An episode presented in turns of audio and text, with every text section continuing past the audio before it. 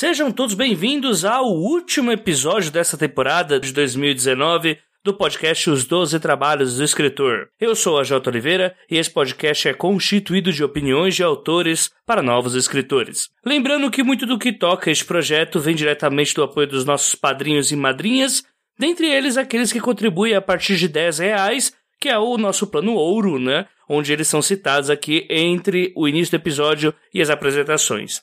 O meu obrigado para Ana Lúcia Merege, Camila Fernandes, Carlos Diego Tavares, Carolina Vidal, Clécio Alexandre Duran, Daniel Rossi, Daniel Souza, Delson Neto, Denise Schmidt, Diana Passi, Diego Tonin, Diogo Toledo, Diego Mas, Elias de Araújo, Érica Jurdi, Gabriel Araújo dos Santos, Ian Fraser, Janena Bianchi, Janito Ferreira Filho, José Igor Duarte, Kátia Schittini, Mike Bárbara, Margarete Bretone, MC Magnus, Paola Siviero, Paulo Esdras, Pedro Hideki, Petrônio Detílio Neto, Rafael Rodrigo dos Santos, Roberto Moura, Rubens Travassos, Sérgio Torlai e Thaís Assunção. E se assim como eles você também quiser contribuir para a continuidade do 12 Trabalhos agora no ano de 2020, faça a sua parte através do link padrim.com.br barra 12 trabalhos e ajude-nos a tornar esse podcast mais digno dos seus ouvintes.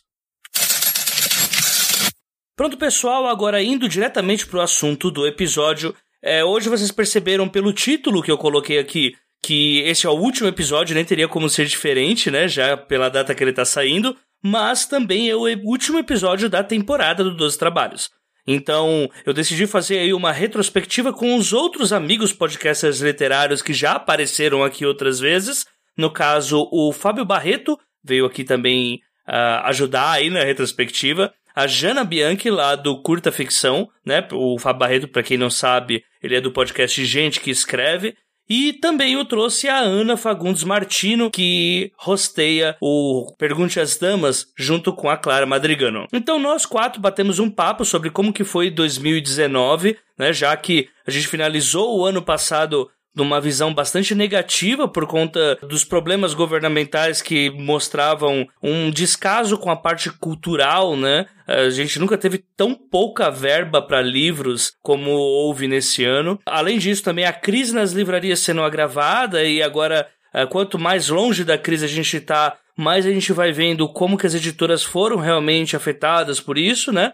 E de forma que em 2018 a gente terminou assim, com cabeça baixa e sem esperança do que poderia acontecer. E o fato é que eu decidi juntar essas pessoas para que nós conseguíssemos uh, falar um pouco sobre como que nós víamos 2018 e as coisas que aconteceram, falando sobre literatura e em alguns casos até sobre os podcasts que nós gerimos também. Uh, o fato é que gostaria de deixar essa imagem porque 2019 também foi um ano difícil, as perspectivas para 2020 não são tão melhores do que estavam em 2018, mas o ponto é que, ou por uma questão do acaso, ou porque nós estávamos já há muito tempo fazendo a mesma coisa, alguns de nós tiveram muitas chances, outros conseguiram consolidar uma coisinha ou outra aqui, mas eu acho que dá pra gente colocar que as quatro pessoas desse episódio tiveram evolução de carreira, e mesmo que ela não seja considerada uma evolução uh, brutal, se é que dá pra gente colocar dessa forma, é, ninguém se tornou um best-seller ou algo do tipo,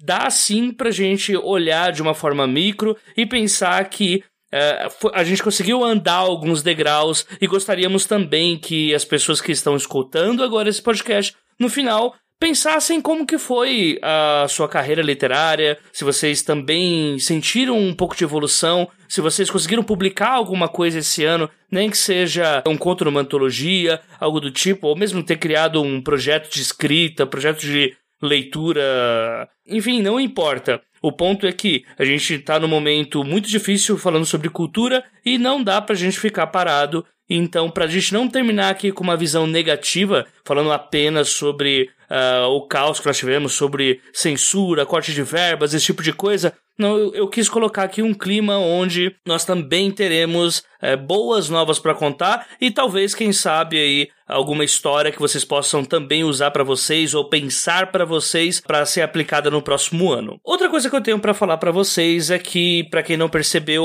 o eu até cito isso no episódio, mas não custa falar de novo. O Google Podcasts excluiu 12 trabalhos do seu feed, não sei porquê. Uh, eu já fui notificado já para que ele retorne e muitas pessoas têm vindo me perguntar: não, que o 12 trabalhos acabou, que você tirou o 12 trabalhos do ar. E, bem, eu também não entendi absolutamente nada, gente. Então, eu fico na expectativa do Google resolver esse problema, mas o fato é que eu não, eu não fiz nada, o Dois Trabalhos continua sendo publicado normalmente. E por último, mas não menos importante, pelo menos antes do recado dos nossos amigos da VEC Editora, eu queria desejar para todo mundo um ótimo ano novo, uma ótima passagem de ano. Foi muito legal ter publicado esse ano pela Audiocosmos. Eu cito isso no episódio também, mas o fato é que nunca publiquei tanto podcast igual eu publiquei esse ano. No final do ano agora foi meio problemático por causa de mil e uma coisas que andaram acontecendo, normalmente voltadas a trabalho e esse tipo de coisa. Existem chances que não dá pra gente jogar fora, mas o ponto é que esse foi um ano em que teve muito, muito, mas muito mais dos trabalhos publicados que inclusive quase chegou a fazer dobro de publicações do Dois Trabalhos do ano passado e retrasado, colocando eles individualmente, né? E além disso, alguns sorteios de livros que eu tinha para fazer, eu vou deixar eles aqui para próxima para o próximo episódio, no caso episódio de início de ano, né? Eu não farei isso por agora porque a gente está com uma baita de uma crise de correios e eu não quero arriscar, como já tive alguns e-mails já de livros que eu enviei e que não chegaram ou que chegaram atrasados em um estado não muito legal. Então eu vou preferir esperar um pouco para depois fazer esses envios para vocês. Fora isso, eu só tenho a desejar realmente um ótimo ano para vocês. Agora o 12 Trabalhos entra em um pequeno recesso, então ali por meados entre fevereiro e março eu retorno com o podcast e além de tudo isso, vocês vão ter alguns conteúdos adicionais no feed premium, aqueles que assinam. Vai ter os extras do Pergunte às Damas lá. E também, principalmente, um extra com erros de gravações eh, que rolaram comigo, com a Clara, com a Ana, eh, com a Diana, com o Lucas, eh, o Lu... enfim. Vai ter uma bateria de episódios lá no feed premium e eu gostaria muito que vocês eh, pudessem assinar para participar disso, né? O Fit Premium ele teve fora do ar por um tempo por conta de alguns problemas que nós tivemos relacionados ao, ao site e tudo mais, e também as publicações que estavam muito apertadas para fazer. Então, agora a gente já está entrando em 2020 com a reformulação no site do Audiocosmo, com o ressarcimento desses episódios premium do Pergunte às Damas que eu deveria ter postado e não postei, né? Então, se você vai ficar, pô, mas vai ficar muito tempo sem 12 trabalhos, vai ficar muito tempo sem Pergunte às Damas. Aguarda, vai lá no feed premium, porque agora no começo de janeiro eu vou fazer as postagens e aí vocês vão ter todos os episódios lá. No caso, além dos que já foram publicados no feed aberto, também os, os episódios premium, falando sobre retrospectiva, falando com algumas entrevistas que é, de autores que nós ainda não divulgamos, enfim. Corre lá, já sabe, contribuições a partir de 15 reais você já tem direito ao feed prêmio do 12 Trabalhos. A gente vai para o episódio agora, foi um bate-papo muito bacana que eu tive com os outros autores e a gente se vê já já, logo após o recado dos nossos amigos da VEC Editora. Até ano que vem, pessoal. Um abraço. Como você já sabe, este aqui é o momento onde eu paro para falar do acervo dos nossos amigos da AVEC Editora, a editora lá do Rio Grande do Sul, que já está aí na parceria com 12 Trabalhos há mais de dois anos.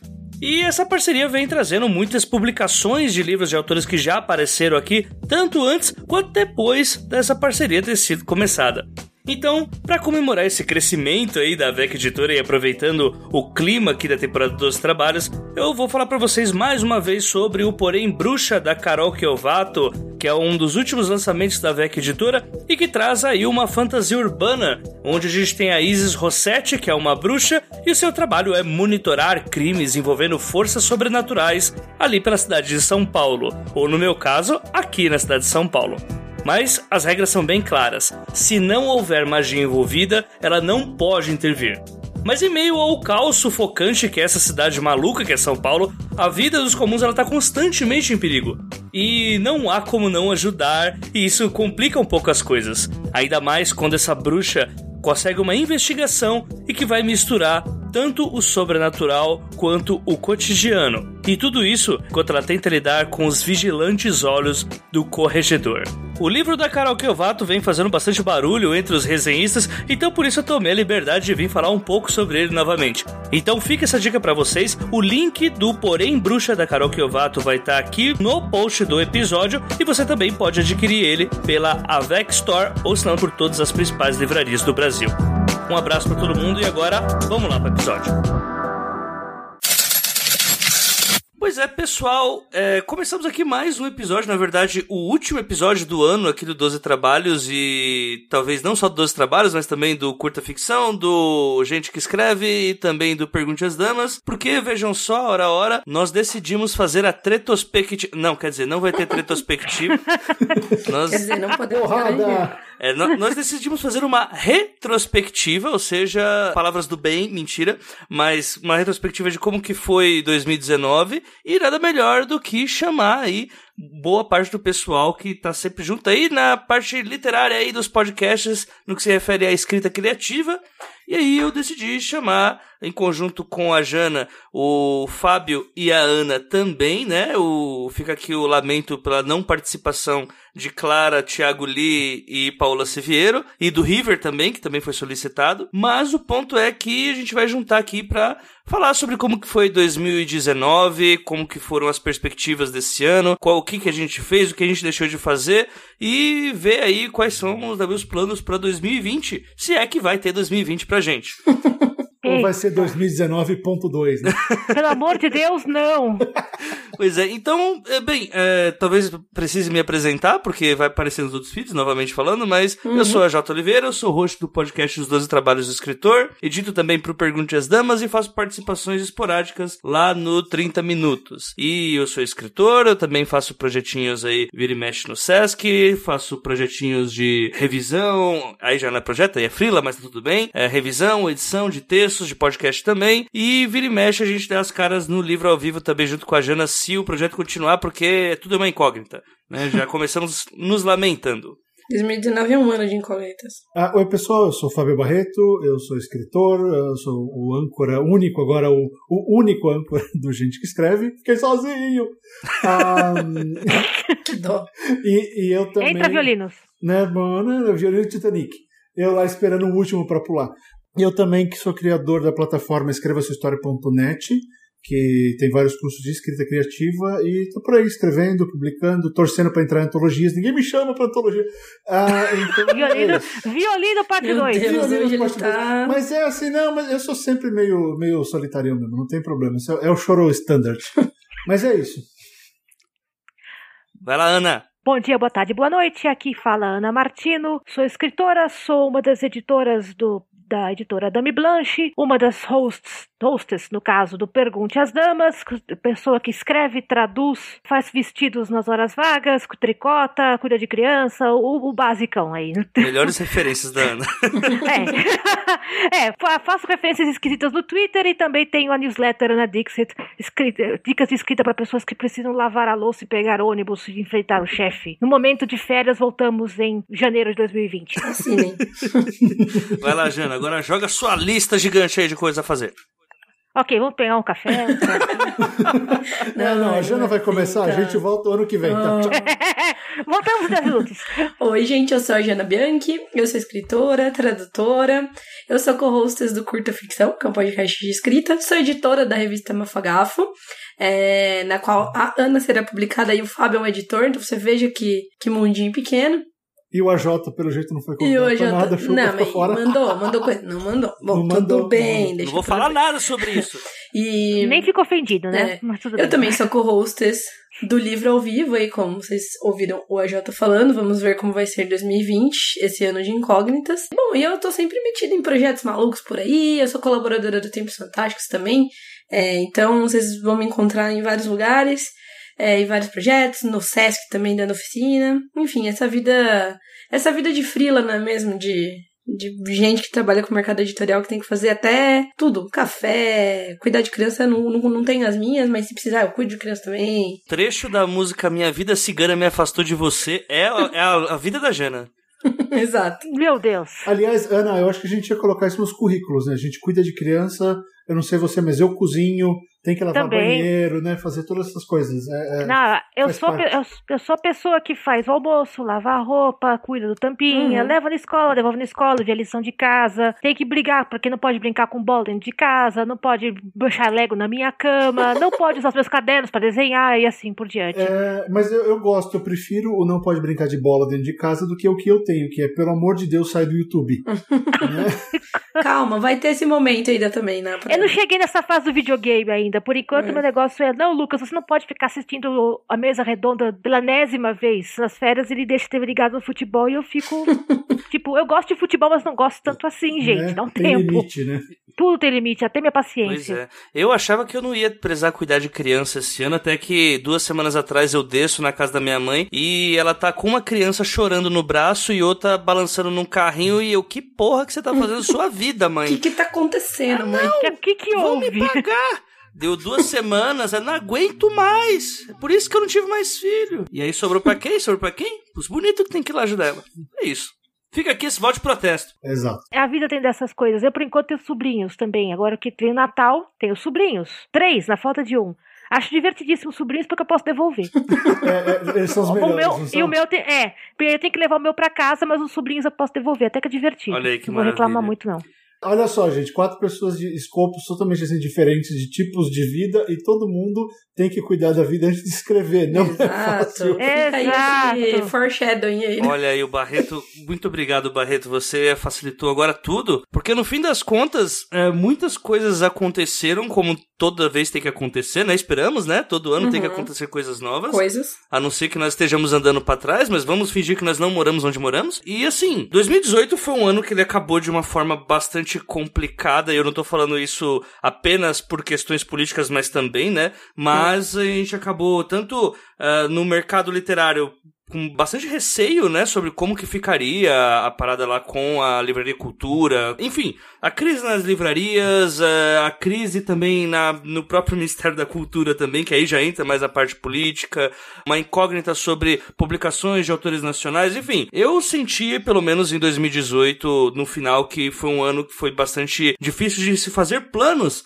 né? Então teriam muitas coisas inesperadas e tal. Então eu quero começar fazendo aí uma viagem no tempo aí para como que vocês estavam em- no final de 2018 e aí no final a gente faz um paralelozinho de como que as coisas ficaram, se parece que o jogo virou ou se tudo já era choro, mas ainda assim a festa conseguiu virar o enterro. Começando aí por você, Barreto, como que você tava aí no final de 2018? Eu tava puto. É uma boa definição. Eu tava puto, eu tinha acabado de voltar pro Brasil. Quer dizer, todos os meus planos tinham dado errado, então eu tava muito puto. E eu tinha acabado de ganhar um Argos, mas ainda assim eu tava puto. Porque eh, eu tinha que tomar uma decisão. E eu não sei ah, se vocês já passaram por esse tipo de coisa, mas foi assim. Eh, eu tinha que pensar, eu escrevo, continuo escrevendo pro mercado gringo sem conseguir vender nada mais no roteiro, né, que eu tava fazendo, ou eu começo a, volto a escrever romances e contos pro mercado brasileiro. E eu tava nessa de, pô, e agora, né? Eu, continuo trabalho, trabalhando para lá, sendo que eu estou aqui, ou eu, eu começo a trabalhar para cá, mas com vontade de voltar para lá. Ficou tudo meio confuso. E eu tava muito chateado, assim, porque a gente não conseguiu se manter por lá, e foi até meio que político-econômico o negócio, né? Ficou muito difícil continuar lá com o dólar a, a 10 reais. É, ah, eu sei, ah, tá 4, eu sei, mas psicologicamente o dólar tá 10 reais. Porque é impossível fazer qualquer coisa com esse mercado. Então foi assim, eu tava muito, muito puto, muito chateado, porque eu tava num limbo. E até dando um foreshadowing, como a Jana gosta de falar, eu ainda não sei se eu saí desse limbo ou não. Então, eu acho que é um processo muito mais longo do que a gente separar só em um ano uma mudança total de estratégia, uma mudança de, de como ver a carreira, né? Porque aqui, sei lá, parece que é tão desanimador, mesmo nos Estados Unidos não conseguindo vender nenhum roteiro, porque é difícil, né? É muito mais difícil vender o roteiro para cinema, mas lá pelo menos tinha mais feedback, tinha mais gente fazendo, existia uma, um ambiente mais, como eu posso dizer, não produtivo, mas um, um ambiente mais motivador para fazer as coisas. Aqui, não sei, parece que a gente faz, faz, faz e continua no mesmo lugar. Então eu estava meio que tentando decidir isso, daí a putice, que meio que ainda continua. Mas, sinceridade, foi isso. Esse foi meu Eita. janeiro. É compreensível pra caramba. Inclusive, até pra quem não acompanhou, pelo menos os relatos que você tinha colocado lá no Gente que Escreve, ô Barreto, é, fala pra quanto tempo que você ficou lá nos Estados Unidos, né? Porque senão fica, ah, não, foi pra lá, deu seis meses, deu ruim e voltou, né? E não parece que, tipo, a pessoa abandonou uma vida, abandonou entre aspas, né? Mas, tipo, Ah, não, eu fiquei 10 anos lá. você teve que adaptar praticamente uma vida e voltando ao Brasil e tendo que ter essa divergência entre mercados, né? Que é bastante notória, né? Quando você fala de Brasil e mercado anglófono em si. E até língua, né, Jota? Porque eu estava escrevendo tanto em inglês que quando eu voltei, eu acabei decidindo por vou escrever coisas para o Brasil. Eu percebi que a minha, que o jeito que eu escrevo estava muito meio que americanizado. Hum. Eh, Não só a temática, mas também a- a estrutura de frase, o modo que eu estava pensando. Então, assim, foi um negócio meio que ter que, ter que reada- readaptar tudo. Eh, Então foi, foi muito maior, né? Não foi isso de, ah, fiquei um pouquinho lá e voltei. Não, foram 10 anos. Foi praticamente metade do meu casamento lá. Então, assim, é é uma readaptação muito grande pra gente. Sempre na expectativa de, pô, vai dar certo os planos que a gente tem pra voltar. Vai, não vai, volta, não volta. E acabou que nada deu certo e a gente continua aqui. Então, foi muito.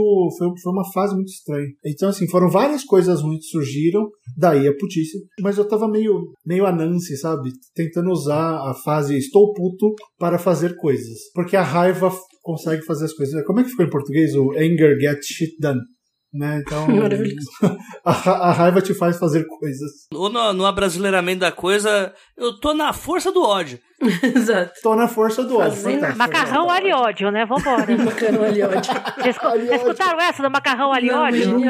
A alimentação da, da raiva da pessoa? Fantástico. Ana, já puxa aí você também, como é que foi o seu final de 2018, já que nem podcast você tinha na época. Não, eu não tava. Eu tava na lama, né? Ô, louco! Eu- Não, né? 2000, não, 2018 foi um ano muito, muito, muito, muito, muito estranho. Porque eu tinha sido demitida no começo de 2018. Eu voltei de férias e eu fui demitida. Não fiquei nem uma hora. Você tava no jornal na emprego. época, né? Tava no jornal, tava no UOL. E eu sabia que minha batata tava assando, que eu ia ser a última, tipo, fechar a porta, apagar a luz, entregar a chave na portaria. E eu fui. E então foi. E eu estava comecei certa. 2000 Eu estava certa. Então, 2018 eu comecei assim, ok, eu passei cinco anos nesta pip, né? Perdi cabelo, perdi saúde, arranjei encrencas mil, eh, e agora acabou. O que, que eu vou fazer da minha vida? Não Hum. sei Eu te entendo. né? Aí o que aconteceu? Ah, Ok, sentei com o Luiz Mauro, meu marido, né? E falei, ok, cara, vamos fazer o seguinte: esse ano eu vou fazer, ficar com os freelances, que eu sou traduzo para textos acadêmicos. Você, a gente consegue segurar as contas só com as aulas? Consegue. Então vamos fazer assim: eu vou focar na Dame Blanche, vou focar nos meus textos e vou tocando aqui com os freelances, porque eu não estou em condição físico-química de voltar para uma redação. Ajudava também que, em dois, que o Lucas estava entrando na escola, Aí eu queria estar por perto, aquela coisa toda. Então tá bom. Então tá bom? Tá bom. Então eu tive 2018 toda essa encrenca. Corta para 2019, um ano depois. Tan, tan, tan. Né? Deu certo, mais ou menos. A editora deslanchou? Deslanchou. Conseguimos botar o, a, o Baga Josef ganhou Uhum. dois prêmios, lançamos o, a, a- último da Sibila, lançamos o último meu, Uhum. aliás, é o último meu pela Dame Blanche, não vai sair mais. Consegui vender texto pro exterior, Uhum. que pra mim foi assim, eu dava pulos, né, dançando pela sala quando saiu. Meu primeiro texto com venda, tipo, pagaram pra, pagaram para escrever, que nossa! Mas ao mesmo tempo eu tomei tanta carta de rejeição que assim, fazia uma, se eu pudesse fazer uma pilha e queimava, não posso pôr tudo e-mail, não imprimir papel pra isso. Mas imprime. Você não pode queimar lixo eletrônico, né? É uma pena, cara. É, se- Seria uma catarse interessante. Fica aí a dica aí pros programadores. Vamos fazer um app que você bota os e-mails de rejeição e eles queimam na sua frente. É exato, né? Consegui lançar coisas, mas ao mesmo tempo foi um ano muito louco, porque eu, eu mencionei que eu faço tradução de texto acadêmico Uhum. no começo da mensagem. É, Então, né, a CNPq cortou as bolsas e com isso adivinha que ficou sem tradução? Esta que vos Oi, fala. Fran. Cara, mas tudo isso foi nesse ano, 2019, né?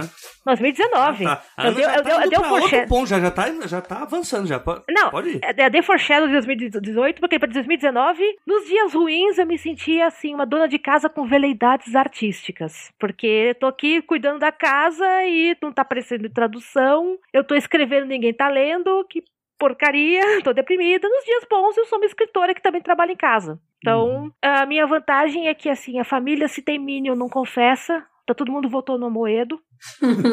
né? De repente, se tem, não tem quem conversa. Então, desse lado, pelo menos nisso, eu posso dizer que o dia que o ano foi tranquilo. Minha família tá todo mundo ralando, mas tá todo mundo junto, na mesma sintonia. Aí chegamos aqui, dezembro de 2009, a pessoa está ainda sem cabelos, né? Porque não me recuperei completamente. Com o lançamento agora no final do mês, da Dame Blanche, com um texto meu saindo em janeiro de 2020 pela Plutão. Tarantam. E olhando pra trás, falando assim, ok, sobrevivi, né? As traduções estão pingando muito pouco, mas ao mesmo tempo tô numa incerteza dos diabos, né? Porque, ok, este foi politicamente um ano muito escroto. Uhum. Eu nunca pensei que eu ia ter, teria que explicar pro meu filho o que, que é censura de livro. Uhum. Porque ele viu meu nervoso com a, com a Bienal do Rio e perguntou o que foi que aconteceu. Detalhe, meu filho tem acabou de completar oito anos. Eu não consegui explicar para ele de uma maneira técnica que o prefeito da cidade não quer que leia o livro. Mas por que que não quer ler o livro? E você ficou numa situação de, puta, sério mesmo que eu vou ter que explicar isso? Esse que é o verdadeiro, o que, que eu vou explicar pro meu filho, né? E não dois homens se beijando. De onde vê os bebês, não tem problema. Tem que explicar o, o porquê que o Crivella não quer que a gente leia uma revista em quadrinhos com dois homens se beijando. É, o problema é explicar que essas pessoas já foram bebês, né? Isso aqui, que erro aconteceu no caminho? É, também complica, né? Porque, tipo, ok, como é que. eu- Porque o que ele fala, ele vai falar pros coleguinhas na sala de aula. né? E aí eu tenho com os coleguinhas dele, alguns dos coleguinhas são minions, os pais são minions, e aí fica uma. Um choque de culturas, né? Um choque de gigantes. É, isso Como é que. Mas, mamãe, o cara falou pra mim na classe que eu. Ai, meu Deus. Lá vai. Vai lá, vamos nós então explicar. Olha, filho, você lembra do seu tio Marco com o seu tio Jack? Então, eles são um casal também. Aí, Lembra? ah, tá bom, Tia, é, a tia Cauana com a tia Marília, eles são um casal também. E tá tudo bem, até. Cada um casa com quem quer. E ah, tá. Beleza, brincar falou. com isso aí, beleza, tá? Tipo, então eu cheguei aqui no final de 2009 com. A editora tá se pagando. 2019. Ufa, 2019. Chegamos aqui, chegamos em dezembro de 2019. Estamos todo mundo vivo, ninguém perdeu braço nem perna, mas foi assim, ufa, caramba. Como assim? Esse ano não teve 12 meses, esse ano teve 24 Uhum. acumulado em 12. É, é o que eu ia falar, eu acho que até pensei em falar quando, na hora do meu, do meu discurso, mas eu esqueci.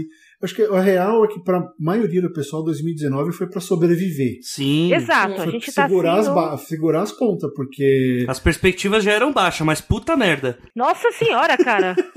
né, acho que tirando a Jana que vai entrar agora com as milhares de coisas que surgiram pra ela, porque a Jana, a Jana roubou, a- eu vou usar o verbo brincando, a Jana roubou os filhos de todo mundo e, e só ela agora traduz, mas é, é louco. Como é que você cria expectativa num mercado que, que tá, na verdade, matando expectativa? Hum. Né?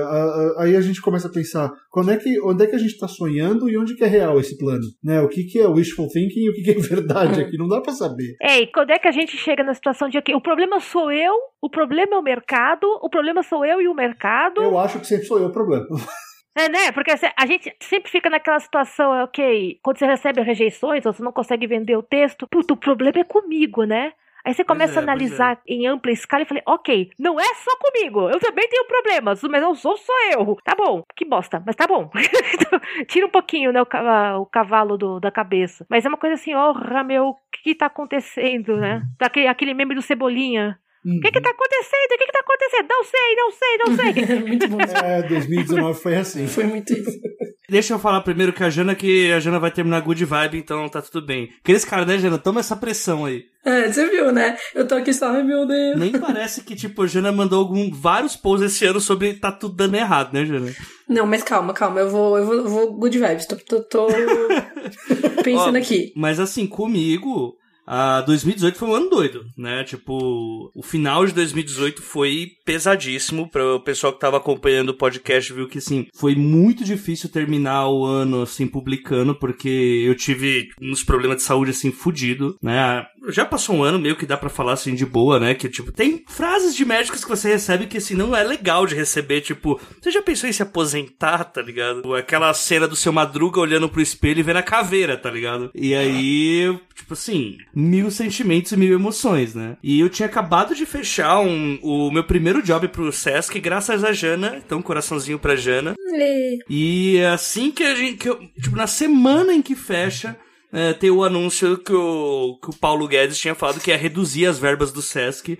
E aí eu já ficava assim, tá, beleza, é isso, né? Alegria de pobre dura pouco. Exatamente, exatamente. E assim, foi um ano, assim, um final de ano bem complicado, assim, com, com relação a se vai, se eu vou conseguir continuar, se vai rolar alguma coisa evolutiva nisso, ou se eu vou entrar aí pra, pra parte da, do, da galera que vai se frustrar, vai decair e tal. Mas ao mesmo tempo, foi um ano que aconteceu muita coisa nova, assim. Eu, eu parei para pensar pra fazer esse exame de consciência do que foi 2019 e para mim foi meio que um ano de primeiras vezes, saca? Uh, e acho que vai dar para discorrer um pouco mais na próxima parte que vai falar sobre projetos. Mas, apesar de ter sido um final de ano terrível, ter as perspectivas baixas ajudaram muito o que foi 2019. Eu meio que vi isso também num, em boa parte dos meus amigos, sabe? Tipo, foi foi diver... aquela coisa de foi muito divertido lutar ao lado de vocês, saca? na E aí vai todo mundo morrer, né? Ó, ainda É uma não, morte hon... ainda não. Foi uma morte honrosa, porém bela, vai. É. Ainda e o, não. o gás mostarda tá chegando, né? É. Aquela nuvem amarela. O Black Adler pulando a, a, a, a, a trincheira. Ah, já que vamos morrer, pelo menos ok, valeu a pena. Foi divertido enquanto durou. Ah, olha, 2018 acabou meio assim, assim, real. Foi. Existe sempre essa parada de que vai acabar as verbos do SUS e tal, e pra mim isso meio que era um anúncio ah, meio ah, terminal mesmo, porque assim, além de, tá, de morar no Brasil, eu moro em São Paulo, né, cujo governador é João Dória. E assim, o Dória é o Deus maior sucateiro da, da história do futebol brasileiro. Enfim, eu tava muito sem perspectiva de o que, que ia ser o próximo mês, né? Apesar disso, foi um ano de um monte de coisa estranha. E foi isso. Então agora eu passo aqui a bola pra Jana e manda aí, Jana, como que foi seu final de 2018? E se quiser falar um pouquinho de 2019, que aí no próximo eu já, como a Ana já acelerou um pouco, eu passo já pro Barreto e comigo mesmo. Bom, então, final de 2018, né, tava na mesma merda de todo mundo, de política e de perspectiva, né? Então, eu lembro de terminar o ano bem desanimada, em especial porque eu tava no meio de uma transição de carreira, né? Então, eu tava saindo, eu tinha eu saí da Unilever, pra quem não sabe, da, da indústria, enfim, né? Que eu trabalhava como engenheira, em agosto de 2017. Então, eu tava já. eu- aí eu tirei um ano que era pra trabalhar com projetos. A princípio, né, eu, eu, eu não tinha esse, essa intenção de começar a ganhar dinheiro ainda, porque eu me planejei pra tirar esse um ano e tal, pra cuidar dos projetos, escrever. Então, esse um ano terminou em meio de, dois- de agosto de 2018. E aí, quando eu tava me preparando pra começar, né? Eu tava, obviamente, nesse meio tempo, não tava parada, eu tava fazendo curso, eu tava já dando oficina na, no SESC, eu tava procurando uma, um outro caminho e tudo, mas não, ainda não tinha essa pressão, né, de, de começar a trabalhar e tal. Quando deu esse um ano, eu basicamente falei, né? Tipo, meses depois teve toda a, a, o rololô político que nós todos sabemos, que obviamente já começou a interferir e prometia mais interferências ainda no mercado de cultura em geral e editorial, obviamente, que já não tava bom das pernas, não é mesmo? E aí eu basicamente falei, fudeu. tipo, ai, que beleza, né? Claro que eu tinha, né? Tenho ainda, inclusive, a opção de voltar e tal pra minha carreira, mas não era uma coisa que eu queria, né? E aí eu entrei em 2018 meio que com uma certa pressão de começar a voltar, né, a ganhar meu dinheiro, é, porque era né, o tempo que eu tinha, o dinheiro que eu tinha planejado pra passar um tempo tava acabando. E aí eu fiquei assim, vou ser bem sincera, eu lembro, eu em abril, além de tudo isso, né, em abril eu fiz 30 anos, então eu tava naquela crise, crisezinha dos 30. Eu achei que eu não ia ter, mas quando chegou, foi chegando perto do meu aniversário, eu Que passei por esse momento de Que tipo, bonitinha. Que putitinha, você quer um bebê? Mas é verdade, tá? Vocês, vocês estão me zoando, mas é verdade. Eu passei por esse momento de, mano, tipo assim, 30 anos mudando de carreira, teoricamente, naquele momento que eu tava fazendo aniversário. Eu não tinha carreira nenhuma, assim, em termos financeiros, ao menos, né? Foi um ano, 2018 mesmo, 2017, 2018, foram anos bons, né, de me envolver com a escrita e de me envolver com a comunidade, mas eu precisava dessa estabilidade de tipo, ah, beleza, agora eu sou isso, eu faço isso, eu ganho dinheiro com isso, pago conta com isso, né? E eu tava bem nesse momento de não sei o que eu tô fazendo da minha vida. Mas, Então- Jana, você foi justamente pra carreira que ninguém leva a sério? É, então, é exato, pra você ver, entendeu? Então, tipo assim, ainda eu já tinha, na verdade, assim, eu tava consciente de que essa mudança ia ser difícil. Eu tava bem consciente de que eu não ganharia a mesma coisa por um tempo e tudo mais. Então, assim, nesse sentido, não foi uma decepção, né? Beleza. Mas eu tava disposta ali, né? E aí meio que aconteceu tudo ao mesmo tempo, isso de, de da política e tudo mais. Então eu lembro claramente, assim, eu vou falar de abril porque foi esse marco do meu aniversário. Eu lembro de antes do meu aniversário tá bem ruim, assim, em perspectivas profissionais e, e de escrita também, porque eu não sei, né? Eu acho que vocês todos, a gente já em algum momento em off, a gente já conversou sobre isso. A gente sabe muito bem que escrever, apesar da gente se educar para escrever quando não tem inspiração, quando não tem tudo isso, que é uma coisa meio meio mito, né? A escrita ela é muito influenciada por como a gente tá em termos emocionais, assim. Com certeza. E, e de Com saúde, certeza. claro, tal. Então, foi um ano que, assim, esse começo do ano que eu tava com, com toda essa pressão, foi um momento bem ruim pra minha escrita também. E é meio que daí forma quase que uma bola de neve, né? Porque você, eu, né, e, e, acho que vocês também. Então, a gente tá buscando essa carreira da escrita e tudo mais. E a gente não consegue escrever, a gente não consegue publicar. E aí o mercado tá uma bosta e a gente não ganha dinheiro, isso aí vira uma, né, uma grande de uma bola de neve de bad, assim. E, mas aí, assim, já falando um pouco de, de 2019, é, e no meio de 2019, em junho especificamente, no fim de junho, eu ah, peguei o meu primeiro trabalho como com tradução e aí, assim, acho que a gente. Depois eu vou falar disso agora, depois a gente vai falar dos projetos em si, do podcast, da revista, mas é, de junho até final do ano, cara, não sei o que aconteceu, que, assim, para mim, realmente, no lance da tradução deu tudo certo, sabe? Eu fui pegando. É, eu acabei caindo meio que nas graças, vamos dizer assim, né? De alguns clientes que foram me entregando, né, frilas conforme os anteriores iam, iam, iam terminando e tal. É, e foi uma coisa maravilhosa porque eu meio que senti que o negócio tá indo, sabe? Claro, falando de frila, né? Todo, quem é frila que sabe, quem, quem não é, acho que imagina que o trabalho do frila é uma coisa muito instável, né? Então, assim, ah, beleza, esse mês eu tô com. Eu fiz tô com dois frilas, tal, entreguei agora de pouco. Ah, então beleza. Então mês, né, foi um bom mês, tá garantido ah, o dinheiro para pagar as contas. Mas assim, mês que vem, só Deus sabe, entendeu? Às vezes a gente tem alguma previsão de, ó, tal mês seguinte ou daqui dois meses, sei lá, vai ter um, um serviço e tal. Mas é uma coisa meio estável. Então, assim, não dá para dizer que, é, nossa, agora, tipo, estou salva para o resto da minha vida e nunca vou passar dificuldades. Mas foi um ano, foi, um, foi uma virada muito boa, assim, na metade do ano. Então, acho que até diria que eu tive esses dois momentos bem distintos, assim. Meu primeiro semestre de 2019, em termos profissionais, foi bem atribulado, cheio de dúvida, cheio de dificuldade, cheio de incertezas e de crises, assim. Mas o segundo semestre foi bem feliz, assim, nesse sentido. E eu espero, assim, pelo menos tô começando é, 2020 com uma boa perspectiva também. Esse ano, em, em, termos de projetos, foi um ano bem legal também, para mim, apesar dos pesares e tudo mais, né, do, do ano ser meio chumbrega. É, então, curta ficção, pro curta ficção especificamente, foi um ano muito legal, porque a gente abriu nosso financiamento coletivo, é, a gente teve um retorno super positivo, mais, mais positivo, mais rápido, na verdade, do que a gente estava esperando. Então a gente teve um, uma adesão muito legal da galera que escutava, a gente teve muitos ouvintes novos que já começaram a a apoiar. É, por causa do financiamento coletivo, muitas coisas boas aconteceram pro curta ficção também. Então, foi o ano, por exemplo, que a gente, com financiamento coletivo, foi pra Flip, que foi super legal por si, né, a experiência, que a gente fez meio que um, quase uma road trip curta ficção. Então eu, Li a Paola, que também entrou no, no curta no, no fim do ano passado, né, a gente foi junto, de carro e tal, a gente foi gravando episódios no caminho, a gente conseguiu pensar um pouco sobre retrospectiva da história do curta e tal. E aí a gente também, além disso, chegando em Paraty, chegando em Paraty não, né? Mas em Paraty a gente fez, participou da cobertura do evento como imprensa oficial. Então foi muito legal pra gente. É, também foi um ano de gravar muitos eventos e muitos. É, gravar, digo, no sentido de é, registrar os, os, os bate-papos, né? De muitos eventos locais, em, em, especial em São Paulo. Então, pro Curta foi um ano muito legal, assim. A gente não tem o que reclamar. A gente tá agora entrando em 2020 com também um, os apoiadores ainda é, apoiando a gente é, no financiamento coletivo e com perspectivas de coisas diferentes aí para 2020. É, a gente não tá falando muito ainda porque porque é uma coisa que é diferentona, que não não vai interferir, mexer nem nada com o, o curta ficção oficial original, né? E aí teve também um ano muito bom pra revista, pra Mafagafo. é, especialmente por conta da criação da Faísca. Também a gente começou o financiamento coletivo, que foi muito parecido com o Curta Ficção.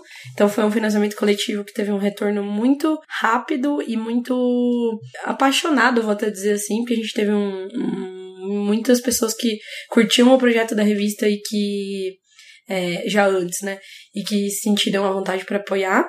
É, a gente já tá com né, mais seis, sete meses agora de financiamento. Aí esse ano, que nem eu falei, por decorrência até desse, desse financiamento, a gente lançou a Faísca, que é um projeto que também deu mais certo do que a gente imaginava, assim. Então a gente tá né, para quem não sabe, publicando uma newsletter com ficções relâmpago todo, toda semana. Foram a semana que vem é a última semana da primeira temporada da Faísca.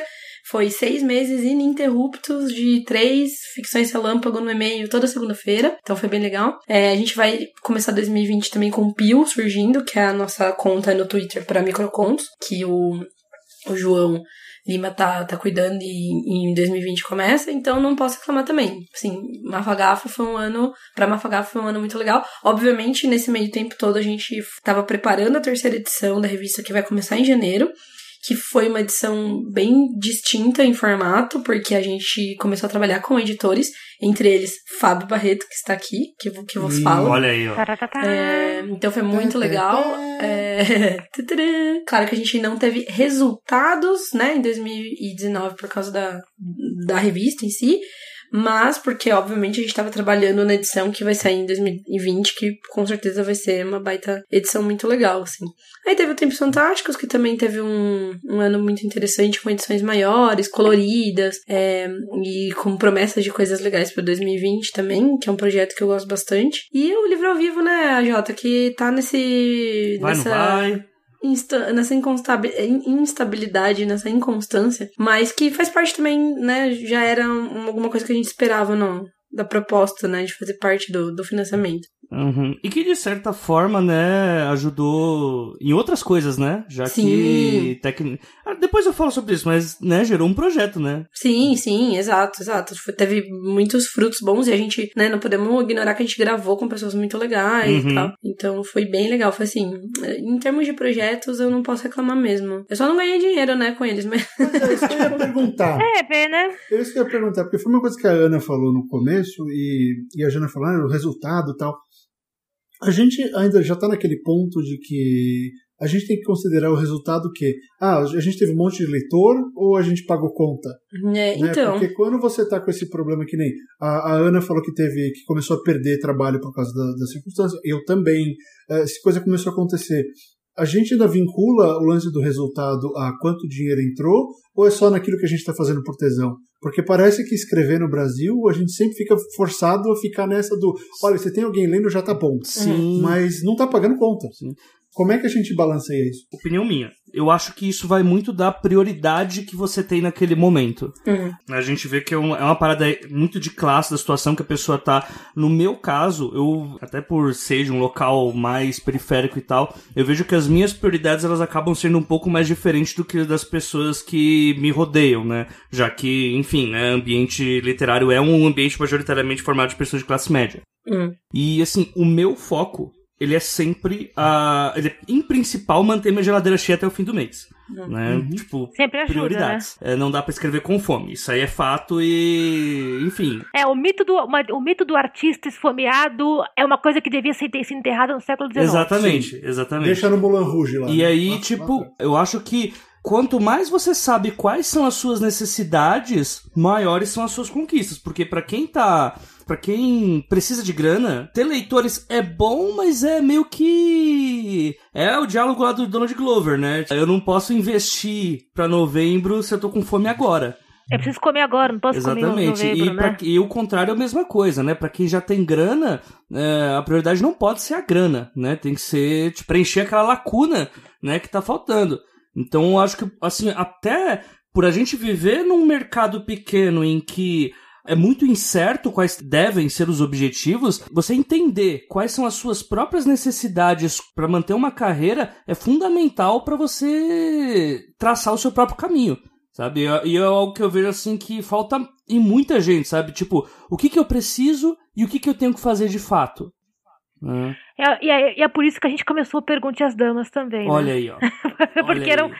Que, que, eram questões que a gente tinha que assim, ok, os conselhos de escrita, os práticos, beleza, mas e na hora do vamos ver, e você tem que precisar pois. pensar em, ok, eu não tenho tempo para escrever, eu não tenho o que, que, eu vou fazer da vida. Pois é, pois é. Até porque a gente tá agora na parte de projetos inesperados, né? Acho que já dá para começar então com esse, porque assim, eu nunca esperei, né, em 2018 que eu fosse no ano seguinte estar tá gerindo um podcast que Uh, eu não sou linha de frente, mas eu edito, uh, eu junto as pessoas para gravar e o projeto é muito mais legal do que seria comigo na linha de frente, que é o Damas, com a Clara e com a Ana. Que a gente tem, assim, a, a incrível capacidade de nos enfiarmos em tretas que não queríamos e, as tretas, e as tretas que a gente quer fazer ninguém compra. Exatamente, tipo, é uma vamos fazer um episódio, um episódio de treta sobre livro ruim? Vamos. Aí dá o episódio, aí chega o e-mail. Ninguém... O e-mail não é sobre o tema do episódio, é sobre uma vírgula, sobre o assunto nada a ver do episódio que alguém se incomodou, né? Tipo. E aí, não, a, a gente passou assim, ó, o Pergunte às Damas nasceu de uma reclamação que eu fiz pro, pro, pro AJ nos meus momentos dona de casa com veleidades artísticas. Ninguém me chama pra fazer podcast. e aí o AJ, tá bom, por que você não faz um próprio? Porque não tem equipamento. Ah, por isso não seja. Vamos juntar todo mundo aqui. A gente faz. Com certeza. Oh, legal. Certeza. E aí juntamos a, a Clara, que é a minha, o, para, minha sócia e parabólica de tretas. Eu que, para que a, quando a treta acontece, se ela chegou em mim, ela já morreu tretas e memes. Quando eu sei do que se trata, eu sou barriquel das coisas. Quando se trata, já acabou. E o AJ na linha de, de produção e organização. E, gente, precisa falar mais alto. Assim tá bom, AJ? Assim tá bom. Não, a metade do programa é Ana, seu microfone não funciona. E outra metade, Ana, baixa o som. Ou então fica, Ana, você tá me ouvindo? É, e aí dois terços é Lucas, vai pra cá. Essas são as partes maravilhosas. Partes maravilhosas.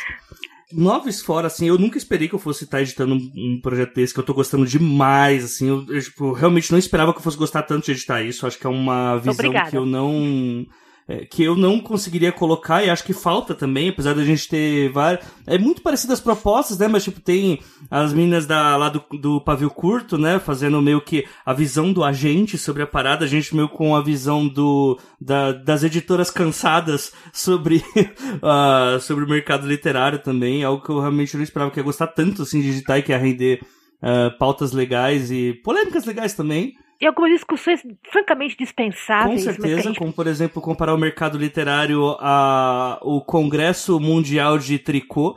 É o Congresso Brasileiro de Tricô e não, não ofende, eu já participei três anos seguidos. Bem, é, eu não vou falar sobre isso novamente, Ana. É...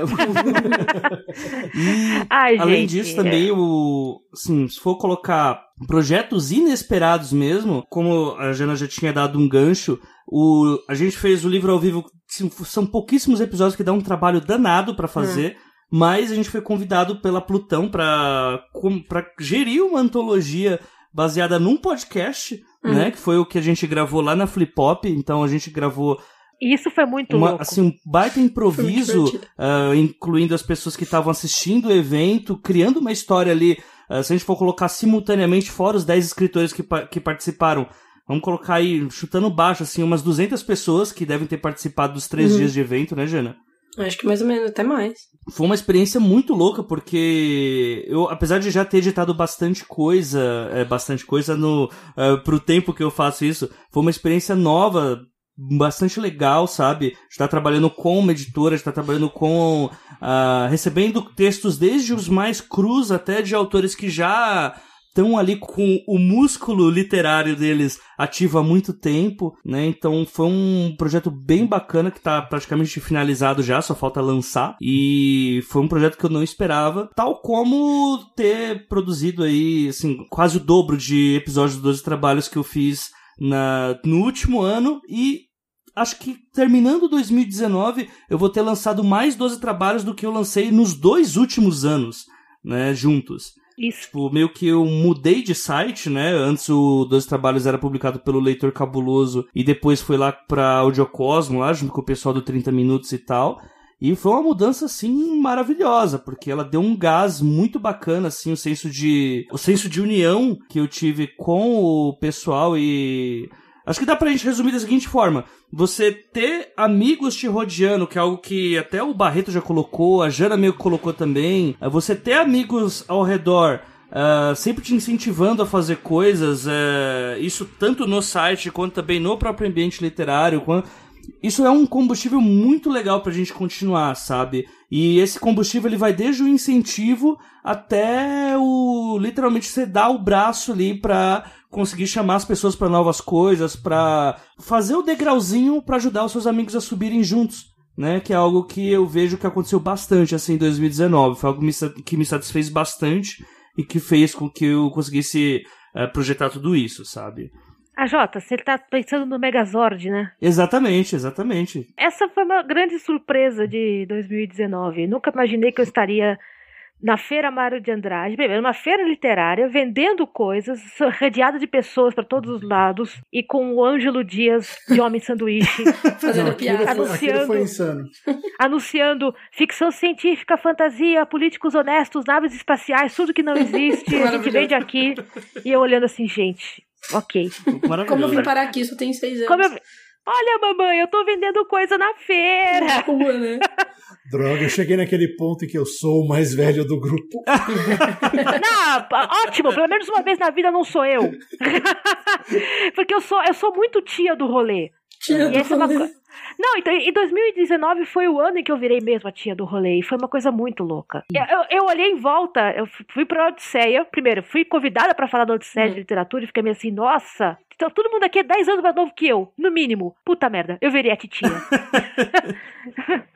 eu tinha que contar essa. Eu virei a titia. Droga, então se, se tá assim, então eu virei o tio que tá esquecido no asilo, né? Que isso? que é isso, meu? Qual é? É o drama, é o drama. É o Ó, drama. só pra finalizar o Barreto, rapidinho. Não, é que eu queria, eu queria complementar uma coisa que você falou. Ah, diga aí então, diga aí. Não, que eu achei legal tudo isso que você falou da- do companheirismo, né, de ter gente por perto, e a Ana tava falando se a tia do rolê. a- É a existência do rolê. Acho que essa geração de hoje tá fazendo muito mais, porque diferentes de gerações anteriores, das quais eu, eu- que eu, eu reportei como jornalista, só tinha treta. Era um brigando com o outro. Não que Era hoje um não que- tenha, mas. Não, não tem. Ainda tem. bem. Mas, cara, se você pegar ah, os anos 90 do CLFC, pessoal de ficção científica, era treta pra todo lado. Tinha um monte de panelinha dentro de uma panelinha. E, e existia essa necessidade de um tinha que ser mais inteligente do que o outro. A geração atual tá cagando pra isso. Tá todo mundo querendo fazer junto e fazer mais. É, é o superpoder dessa geração. E é por isso que tá dando certo. É por isso que os atores de hoje são mais conhecidos, estão vendendo mais, estão tendo mais projeção na mídia. Eles são a mídia, em partes. Isso que a gente está fazendo aqui agora. É um bando de gente que produz, produzindo outras coisas. No- no- no- quando, quando eu comecei a entrar na ficção científica, tinha fanzine, ponto. Mas ninguém fazia nada. Era isso.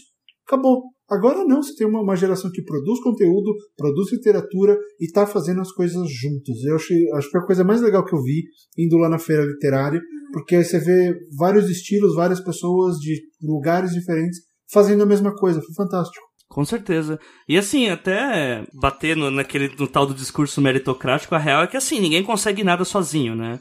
E quando você tem pessoas que estão junto com você ali, ah, o, lit- o que realmente é o ninguém solta a mão de ninguém, é que você primeiro tem que segurar a mão das pessoas, tá? Não pode ser, tipo, eu, eu seguro a mão à distância. Tipo, a distância maior do que um braço. Isso é fisicamente impossível. Né? E o fato é que, assim, esse ano de 2019, graças aos amigos que eu, ti- que eu tenho ao meu redor, ah, e isso não é uma panelinha de 5, 6, eu posso colocar aqui uma panelinha de 20, 30, o que acho que deixa de ser uma panelinha e passa a ser um grupo realmente unido, né? E um grupo que começa lá no churrasco da casa da Jana no ano passado e vai evoluindo ah, através dos eventos que a gente vai indo e tudo mais. Esse, até pra finalizar essa parte de projetos inesperados e tal, e conquistas pessoais, esse eu falei que é um, um ano de primeiras vezes, porque esse foi o primeiro ano que eu consegui pagar um mês de conta só com Frila, que pra mim é uma conquista assim fudida uh, pra mim. Eu, cidadão de Guaianazes barra Itaquera, eh, me imaginar trabalhando em casa fazendo só frila, eh, garoto sem só com ensino médio e tendo que trabalhar na área de uma parte de arte, né? E também com edição, que é uma coisa super técnica, é uma conquista assim fudida, literalmente, é algo que eu nunca imaginei que fosse que fosse acontecer. Além de eu ter pago um mês, é, um mês só não, né? Que aí fudeu, né? Ah, não, só um mês que eu paguei, não. É, Parabéns. eu, há um bom tempo tô só, tipo, eu vivo da- das coisas que eu faço com freelas e do o que eu recebo do 12 trabalhos. Uhum. Além disso, eu tive meu primeiro texto pago, que é uma coisa que também é, é um sentimento ímpar, né? Que foi um, um- que até foi algo que o jogo virou, né? Que foi um acontecimento mó merda, assim, na minha vida, que virou um texto pago pro Intercept Brasil. Foi louco, assim, tipo, de todos os níveis, tanto no nível de preocupação quanto no nível também de foi uma conquista, né? Ah, projeto com o Sesc, graças a Jana, porque Jana é um anjinho na minha vida Uhum. e, enfim, tenho vários anjinhos na minha vida, mas fica aqui o agradecimento, Jana, você é um amorzinho. Imagina. Agora no final também, ti- tipo, me chamaram pra fazer uma locução de audiolivro, coisa que aí sim eu jamais pensei que eu faria, tipo, um job assim totalmente alheio ao que eu pensei que pudesse ser feito e rolou, já tá entregue e tal, logo logo tá aí em todas as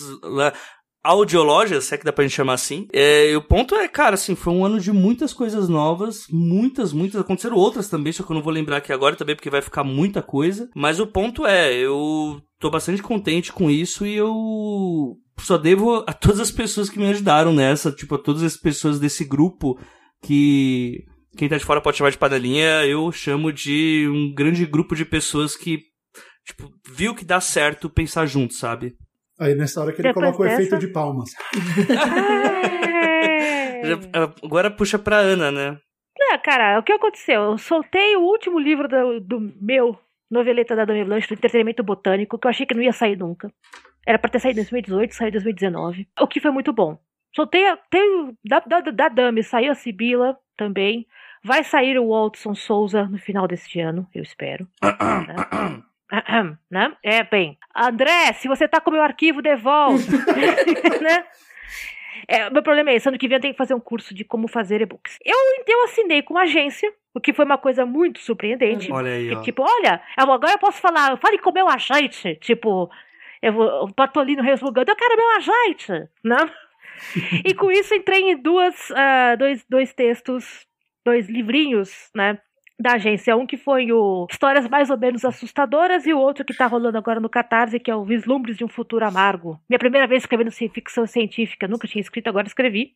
Uau. E com dois textos no exterior, quer dizer, um, um publicado esse ano, numa antologia de fantasia britânica, e o outro ano que vem numa revista americana. E eu tô assim, nossa, isso mais o podcast, mais os vestidos que eu consegui fazer, eu consegui aprender a. E vestidos com bolso, então, gente. Com bolsos. Atenção. Exato, esses vestidos com bolsos, cabe o celular, cabe cadernos, cabe canetas e cabe canivete. Eu já testei tudo isso. Jesus! Sim, eu ando com, eu ando com canivete. Eu sou docinho, mas eu ando com canivete. Nunca se sabe quando você vai precisar de um. Verdade. É verdade. Né? Eu ando em transporte público. Você nunca sabe quando você vai precisar de alguma coisa. de um Jesus! canivete.